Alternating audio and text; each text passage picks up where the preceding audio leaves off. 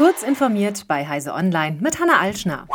Eine neue Datenbank soll den Zertifizierungsaufwand senken, den es für den Anschluss neuer Stromquellen an das deutsche Stromnetz gibt.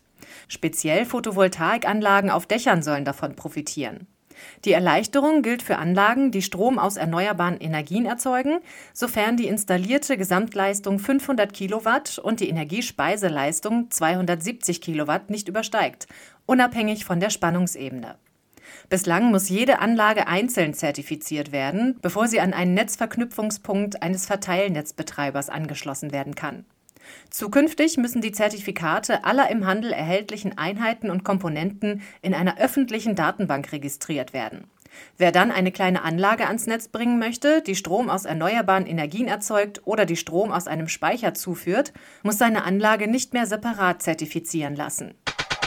Für Milliardenbetrug mit angeblichem Kryptogeld namens OneCoin ist Carl Sebastian Greenwood zu 20 Jahren Haft in einem US-Bundesgefängnis verurteilt worden. Das ist ein Drittel der gesamten Strafdrohung jener drei Anklagepunkte, zu denen sich der OneCoin-Mitgründer schuldig bekannt hat. Außerdem soll er rund 300 Millionen US-Dollar zurückzahlen, die er als Provisionen für den Vertrieb wertloser OneLife Kryptowährungsinformationspakete kassiert hat. OneCoin bzw. OneLife hat laut US-Anklage mehr als 3,5 Millionen Anleger um über 4 Milliarden US-Dollar erleichtert. Die tatsächliche Summe dürfte deutlich höher liegen. Greenwood wurde im Juli 2018 in Thailand festgenommen und in der Folge an die USA ausgeliefert, wo er seither in Haft sitzt.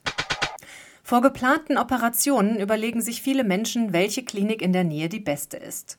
Im nächsten Jahr soll ein Krankenhausatlas im Internet die nötige Orientierung über bundesweit rund 1700 Kliniken bieten.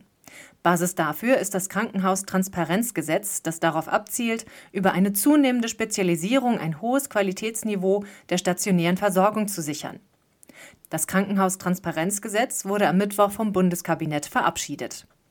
Das Vorhaben gehört zur geplanten Krankenhausreform, auf die sich Bund und Länder im Juli verständigt hatten.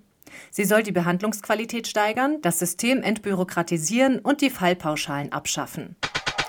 Der Suchmaschinenriese Google entlässt US-Berichten zufolge einen erheblichen Teil der Belegschaft in seinem Recruiting-Team.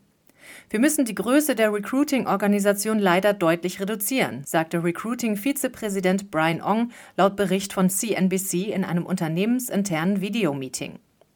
Angesichts der Einstellungszahlen für die nächsten Quartale sei es die richtige Entscheidung, erklärte er demnach. Die genaue Zahl betroffener Jobs wurde nicht bekannt, CNBC zufolge sollen hunderte Stellen wegfallen. Betroffene würden eine Übergangsphase erhalten und mit Abfindungen und Outplacement Services unterstützt. Diese und weitere aktuelle Nachrichten finden Sie ausführlich auf heise.de.